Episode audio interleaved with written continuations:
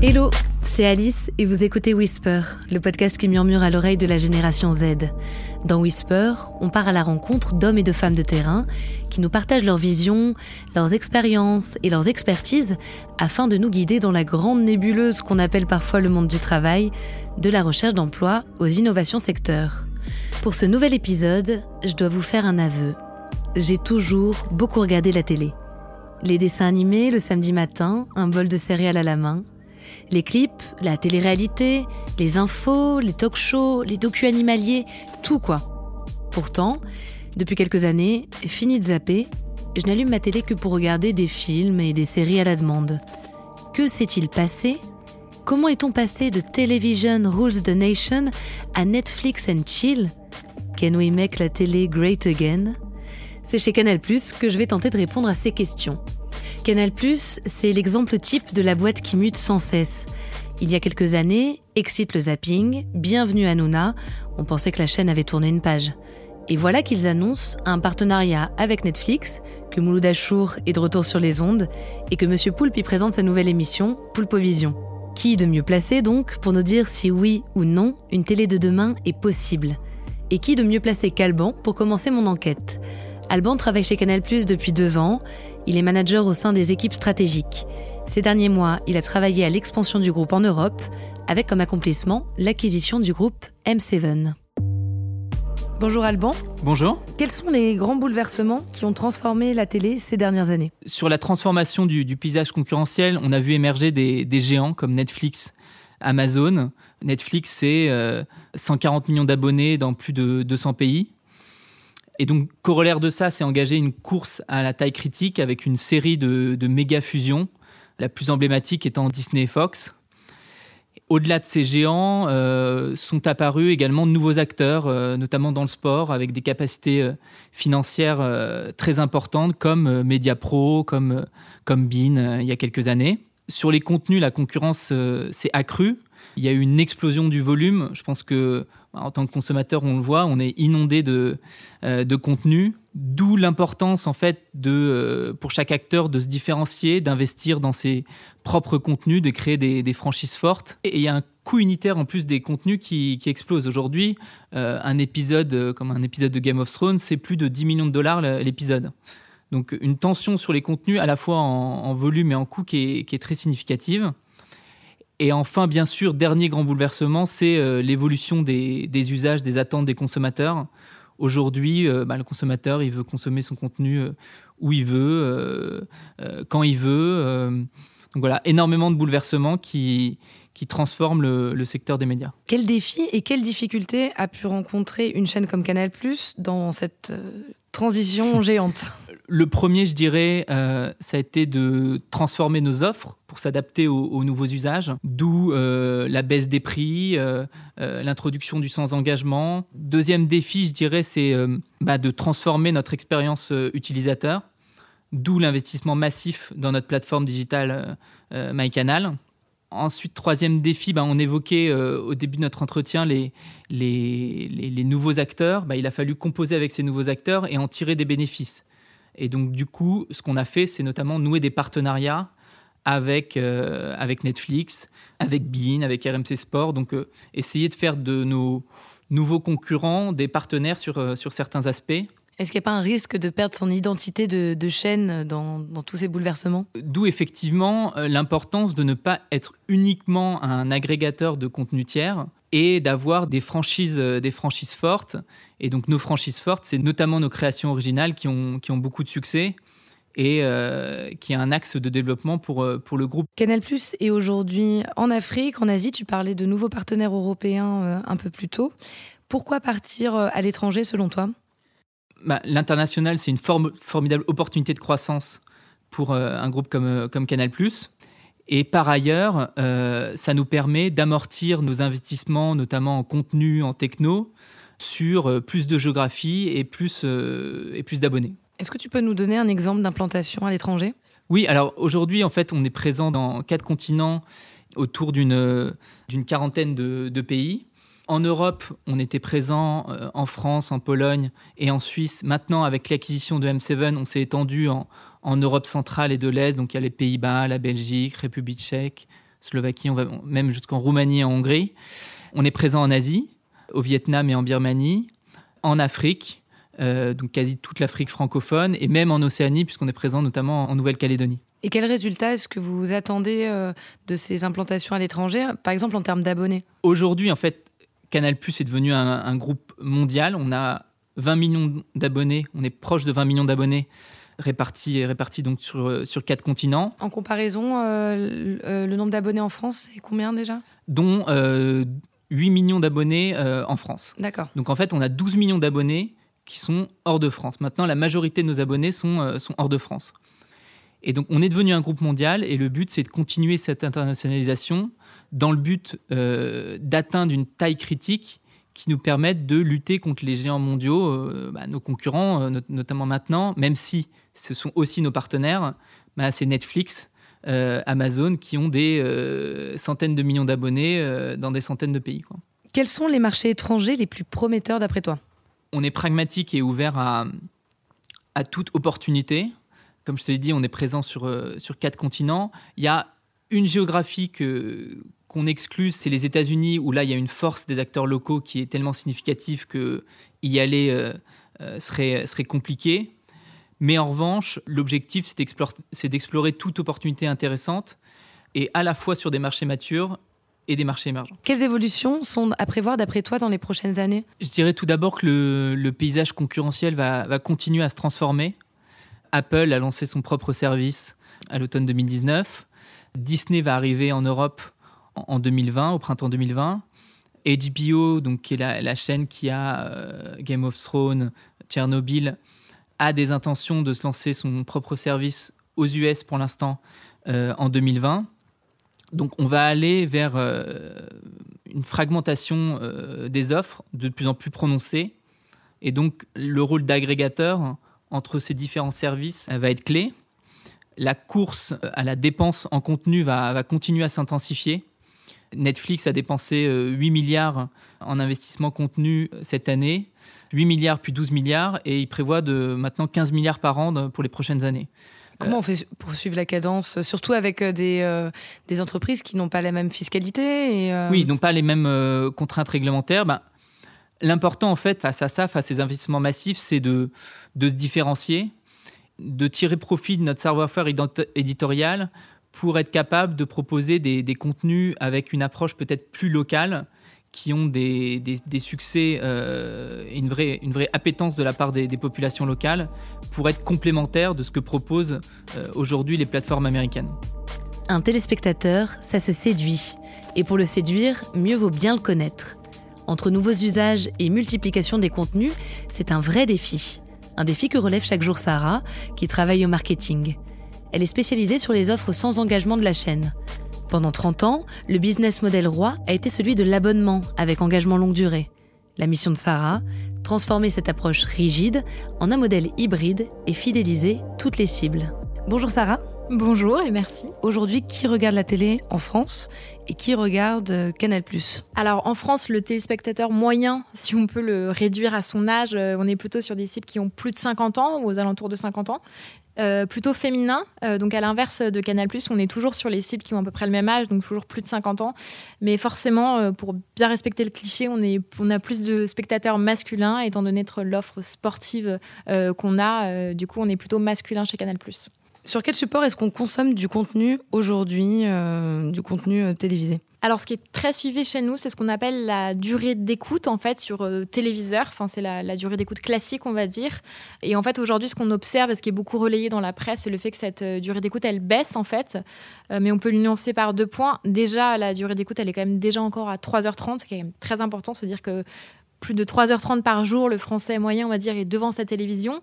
Et au-delà de ça, c'est parce qu'en fait, c'est plutôt le mix qui se déforme dans le sens où même si cette durée d'écoute classique sur téléviseur baisse, c'est complété et, euh, et, cette baisse, elle est complétée plutôt par de nouveaux usages. Donc, ce qui est euh, tablette, smartphone, euh, TV connectée. Et donc, c'est ça où il y a plutôt, aujourd'hui, ce n'est que 10 minutes de la consommation, mais ça vient en fait compenser cette baisse. Et donc, c'est plutôt une allocation différente du temps passé devant l'écran sur différents supports que juste une baisse de les, les gens regardent moins la TV, en fait. C'est plus l'avènement de nouveaux usages. On se détache du téléviseur pour aller euh, euh, vers, vers les, autres écrans, euh, les tablettes, les Exactement. smartphones.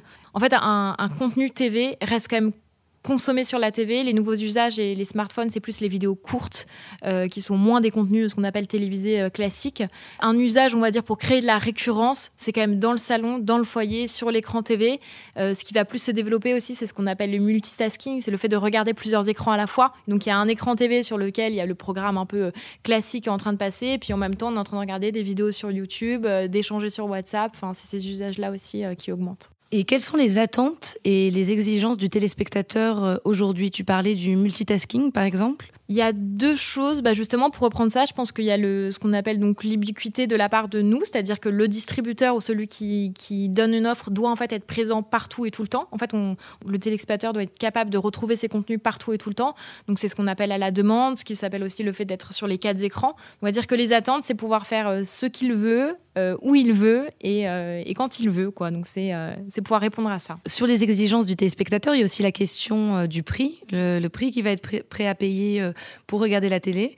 Est-ce que déjà tu peux me parler peut-être de l'exemple de Canal euh, et de la manière dont vous gérez, euh, vous gérez ça Ce qui est vrai, c'est qu'on se retrouve euh, face à un marché aujourd'hui où avant les gens étaient prêts à payer pour une offre et puis surtout il y avait beaucoup moins de concurrence assez chère en fait. Et il y avait quand même des abonnements qui tournaient plus autour de, de 50 et 60 euros et qu'aujourd'hui on a quand même des concurrents qui arrivent sur le marché avec des offres. On a plutôt un standard de marché, en tout cas sur le sans engagement, qui est plutôt autour de 10 euros. Si on prend les exemples de Netflix, de Disney qui va arriver ou de tout ça, nous on a lancé des offres pour adresser ce marché-là, comme l'offre moins de 26 ans qui est à 9,90 euros, qui est donc totalement sans engagement sur des supports uniquement digitaux pour adresser ces cibles. Après, la grosse différence qu'il ne faut pas oublier de Canal Plus avec les offres que j'ai citées avant, c'est que c'est quand même une offre qui a du sport, qu'aujourd'hui les droits sportifs sur le marché, ils sont valorisés, il y a une énorme inflation ça nous coûte très très cher et la question c'est comment justement montrer cette différence, la différence du live, du sport et que forcément on peut pas vendre au même prix euh, une offre qui est uniquement ciné-série à une offre sport. Et typiquement on a lancé cette année l'offre euh, Canal Plus série où c'est uniquement des séries et là pour le coup c'est 6,90€ par mois.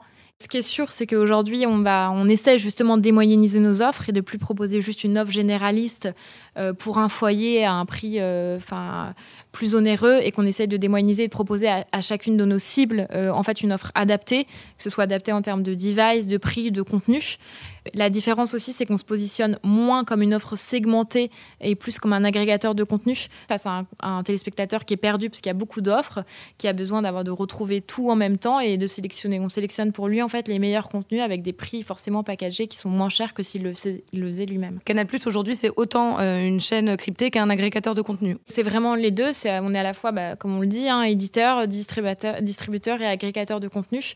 Euh, l'idée, c'est de proposer, euh, on va dire, la meilleure offre pour nos abonnés et si aujourd'hui, euh, la meilleure offre en tant que ciné-série, c'est à la fois HBO par OCS ou alors Netflix, bah, on sera là pour du coup mener ces partenariats et pour pouvoir leur proposer ça. Aujourd'hui, on parle beaucoup de droits sportifs, de ce qu'on perd, de ce qu'on gagne, on connaît l'instabilité. C'était l'exemple de, notre partenariat avec Bean. On avait perdu les droits et derrière, on s'est dit bah, comment, continuer à proposer la meilleure offre du marché, en tout cas avec l'étendue des droits sportifs et pas que une partie des droits sportifs. Ça a été de nouer un partenariat avec, avec Bean et donc, ce sera toujours euh, la même chose. Donc, c'est ou euh, racheter des lots, ou faire un partenariat, ou distribuer nous-mêmes la chaîne. Il y a toutes sortes de, modèles de, de partenariats qui peuvent être possibles pour aller euh, distribuer ces contenus-là, qui sont perçus en tout cas avec grande valeur ajoutée pour, par le téléspectateur. On parlait donc des, nouveaux usages et notamment du, du replay. J'ai cru comprendre que le replay semblait profiter plus aux fictions qu'aux émissions classiques. Est-ce que c'est quelque chose que tu confirmes? Ce qui est vrai, c'est que ça profite beaucoup aux séries. Typiquement, euh, si on prend nos séries à nous, du coup, on est sur plus de deux tiers, je pense, au moins, euh, euh, des séries qui sont consommées aujourd'hui en replay. C'est pour ça qu'on regarde plus l'audience juste le soir même où une série se lance, forcément. On va prendre une sorte de, durée, on va regarder en cumul avec tous les usages délinéaires qui ont été faits derrière, l'audience de cette série-là. Et c'est ça qui va donner vraiment la, l'appétence pour cette série des abonnés. typiquement, Les Sauvages, la nouvelle création originale, on est atteint là presque un record. On a plus de 70% de, la consommation qui a été issue du délinéaire c'est pas forcément en fait quelque chose qui vient, ce qu'on appelle en termes, on va dire un peu en entreprise, cannibaliser en fait l'usage du live. Donc c'est vraiment des, nouvelles cibles qui n'étaient pas disponibles pour cet usage-là et qui vont pouvoir le faire euh, donc à un autre moment de la journée et quand ils veulent et où ils veulent quoi. On l'aura compris, le téléspectateur est toujours plus exigeant. Il veut tout, tout de suite et surtout pour pas cher. Pour l'apprivoiser, Canal+ sort sa botte secrète, la création. C'est là qu'intervient Mathieu Après plusieurs années au studio Bagel, il a rejoint la création originale il y a un an et demi pour lancer un nouveau label, Création Décalée. Un label qui valorise les jeunes talents et qui propose de nouveaux formats, souvent courts, hybrides, à l'image de Calls, leur première sortie. Un mélange détonnant de podcasts et de séries de genre. Bonjour Mathieu. Bonjour. Aujourd'hui, je l'ai vu avec euh, tes collègues que j'ai interrogés plus tôt, il y a plus de concurrence, plus de contenu, plus d'écran pour regarder tous ces contenus. Comment est-ce que ça se répercute sur la création? En effet, la concurrence est extrêmement rude, mais je pense qu'en tout cas, nous, ce qu'on essaye de faire euh, sur euh, Canal ⁇ et notamment le label Création décalée, c'est de se démarquer de tout ce qui peut se faire sur ces plateformes et d'exister de cette manière-là, en fait. Par exemple, sur Calls, on a eu beaucoup de presse euh, et des articles plutôt élogieux. Et je pense qu'on a eu ces articles euh, élogieux parce que on a pris de gros risques, en tout cas sur ce contenu et sur la forme, c'est-à-dire de faire un mélange euh, entre le podcast et la, pure série de genre. Ça, ça n'avait jamais été fait, jamais été diffusé en télévision, sur la télévision française et à vrai dire même sur les plateformes.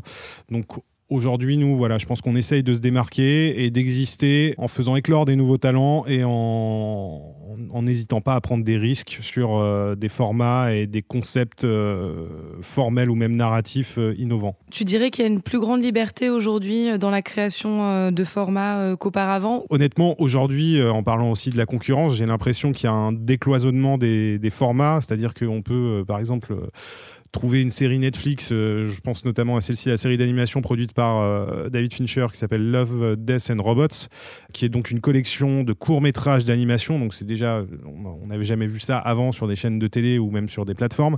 Et euh, on peut trouver un épisode de 5 minutes, un autre de 15 minutes. Bref, il n'y a plus de il n'y a plus, vraiment il a plus de calibrage euh, il y a et nous en tout cas euh, sur euh, cette question de calibrage de format on n'a pas un standard voilà on ne dit pas aux talents aux auteurs écoutez nous on veut que du 10 fois 10 minutes. On leur dit on veut un format certes court mais qui correspondra au mieux à votre arche narrative à votre développement des personnages.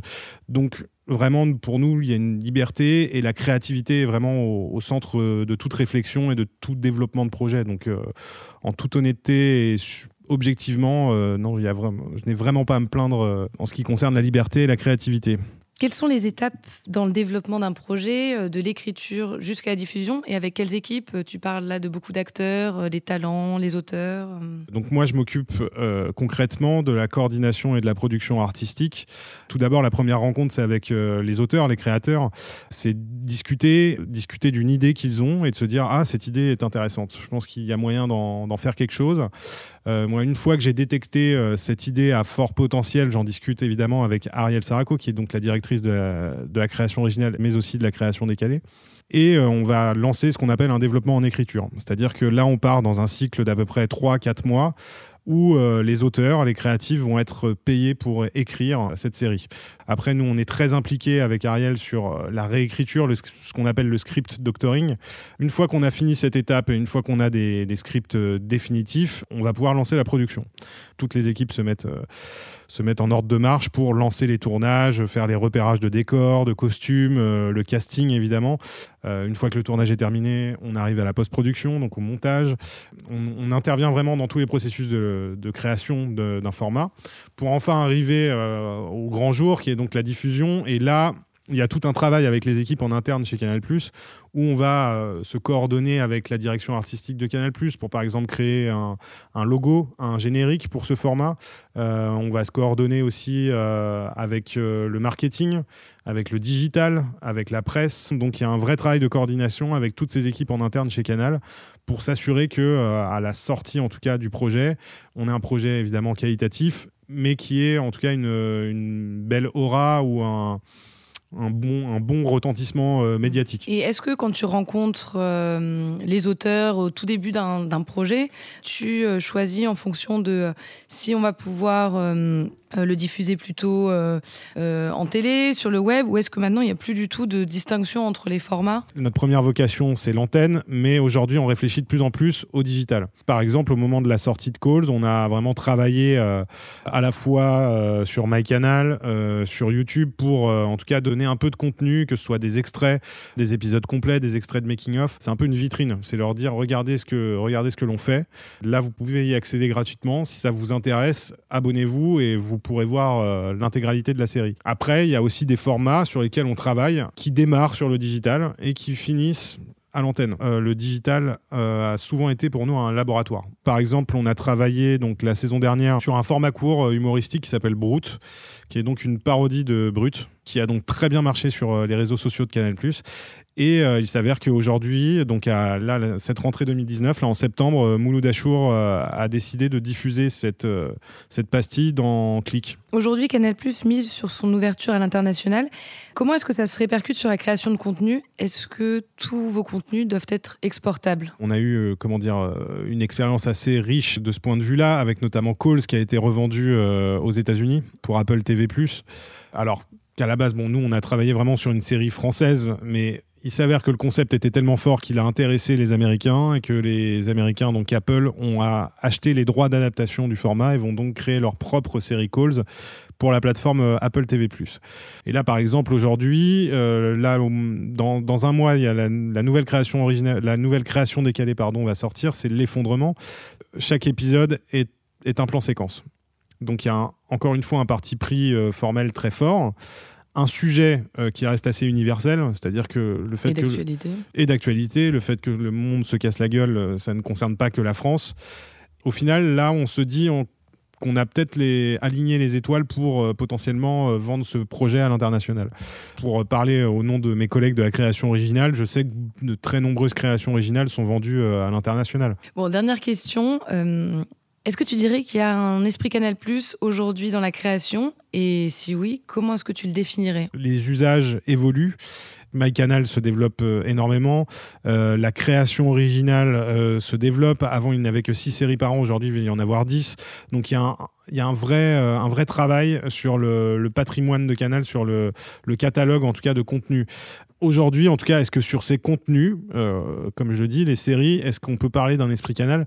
Je pense honnêtement que oui. Je pense qu'il y, a une vraie audace de la part de Canal+, il y a de la créativité, et je pense qu'il y a toujours un peu d'impertinence. Donc je pense que tout ça contribue à ce qu'on appelle l'esprit canal.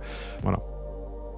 Aujourd'hui, ce n'est pas qu'une transformation qu'opère la télé, mais une véritable révolution sur tous les fronts la guerre des abonnés se situe désormais au niveau mondial, avec des concurrents toujours plus nombreux, dont des géants à la force de frappe colossale. Les chaînes doivent réinventer le lien avec le téléspectateur. Pour ce faire, elles s'appuient sur des talents qui redoublent d'inventivité et proposent des formats et des contenus inédits. Et elles bâtissent des alliances d'un nouveau type. Pas de doute, la télé de demain sera plurielle et créative ou ne sera pas. Il est temps pour moi de vous dire au revoir. Cet épisode m'a donné envie de m'enrouler dans un plaid et de télé and chill jusqu'au prochain. D'ici là, portez-vous bien et n'oubliez pas de whisper autour de vous.